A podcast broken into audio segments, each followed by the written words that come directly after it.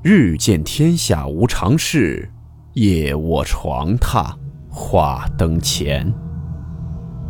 欢迎来到木鱼鬼话。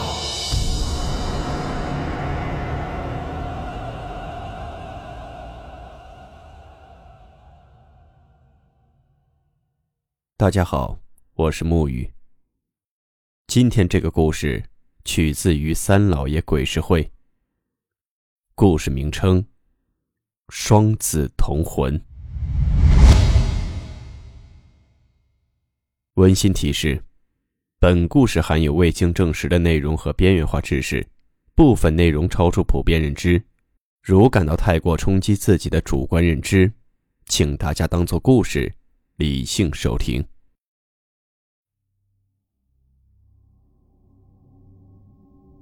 双胞胎姐姐被河水冲走。之后，妹妹性情变得古怪，究竟是多重人格，还是被鬼附身？今天讲述的这件事儿，是小兰上学时发生在同学身上的诡异现象，也是埋藏在她心里很多年的一件事情。那是在她上小学的时候，那时家里还没有搬到城市里面，在老家上的小学。她有一个好朋友。准确的来说，是一对双胞胎好朋友。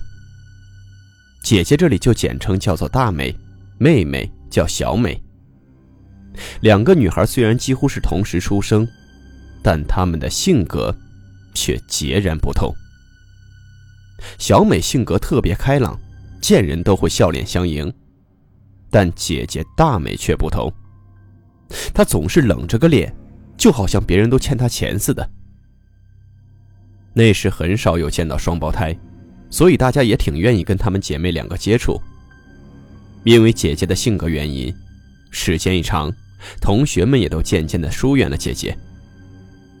网友小兰最喜欢的就是和小美玩，在学校里面也属小兰和小美的关系最好。但是平时跟小美出去玩，不带着大美又感觉不好，所以他们总是三个人在一起。那天下午，小兰在门口踢毽子，小美的妈妈领着他们从旁边路过。原本他们是要去姥姥家的，但小美看到小兰在踢毽子，就想和她一起玩，不想去姥姥家了。小美妈妈想叫她走，因为去她姥姥家要横跨一条大河，一天总共就两趟船，如果赶不上，那就去不了了。可小美说什么也不肯走。其实他妈也不想带他，因为他太贪玩了，出去总是会惹祸，所以就把他留在了家里，让他跟小兰一起玩，带着大美就走了。结果没想到，却在那天出了事情。因为河里突然涨水，坐的又是木船，不小心撞到了一块大石头上，大美就这样被湍急的河水给冲走了。两天后才在下游找到她的尸体。自从大美死后，她妈妈每天都会抱着大美的衣服哭。再到后来，就处处看小美各种不顺眼，什么事她都会拿小美跟大美比。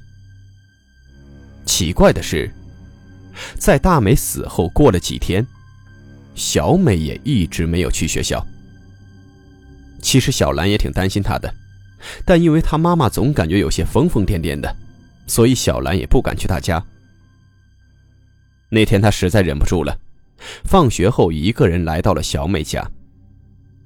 因为敲了很久的门也没有人回应，小兰就直接推开门走了进去。进了院子，小兰喊着小美名字，却没有任何人回应。但是家里面的门却都没有锁。小兰也觉得奇怪，怀着好奇心就往屋里面走了过去。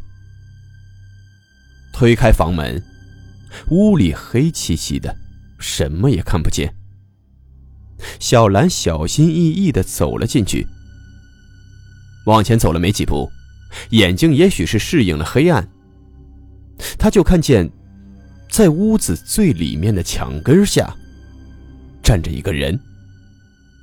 看体型就是小美。小兰此时又轻轻的叫了他一声，小美回应了，让他过去。全程小美没有任何动作，在那面墙面前一直看着小兰。小兰此时只是感觉有一种说不出的奇怪，但没有多想。他就问小美，为什么大白天的还要拉着窗帘？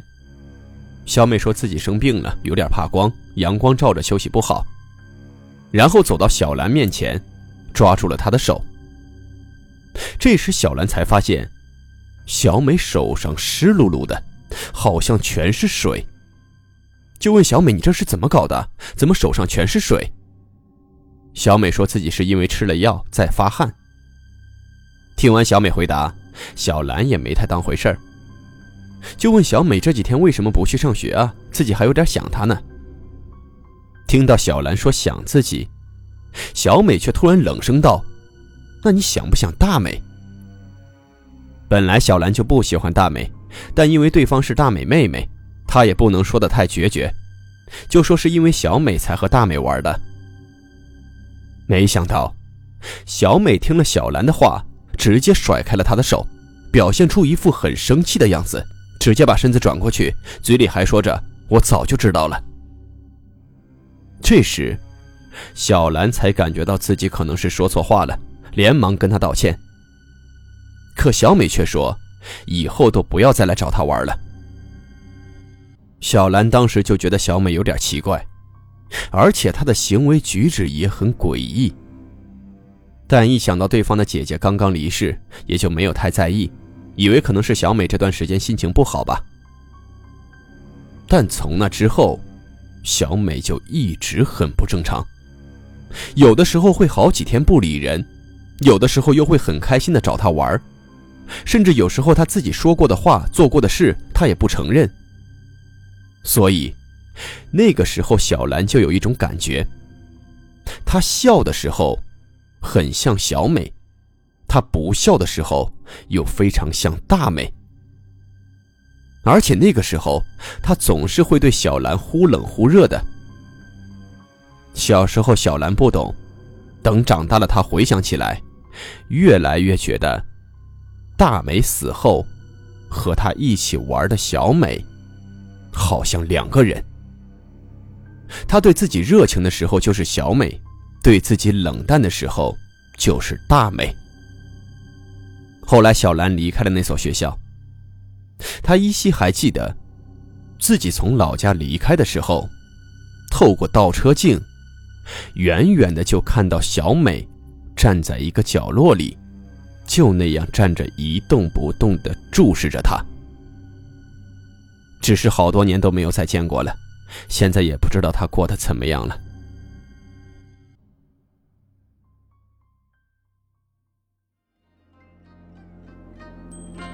好了，我们今天的故事到此结束，祝你好梦，我们明晚见。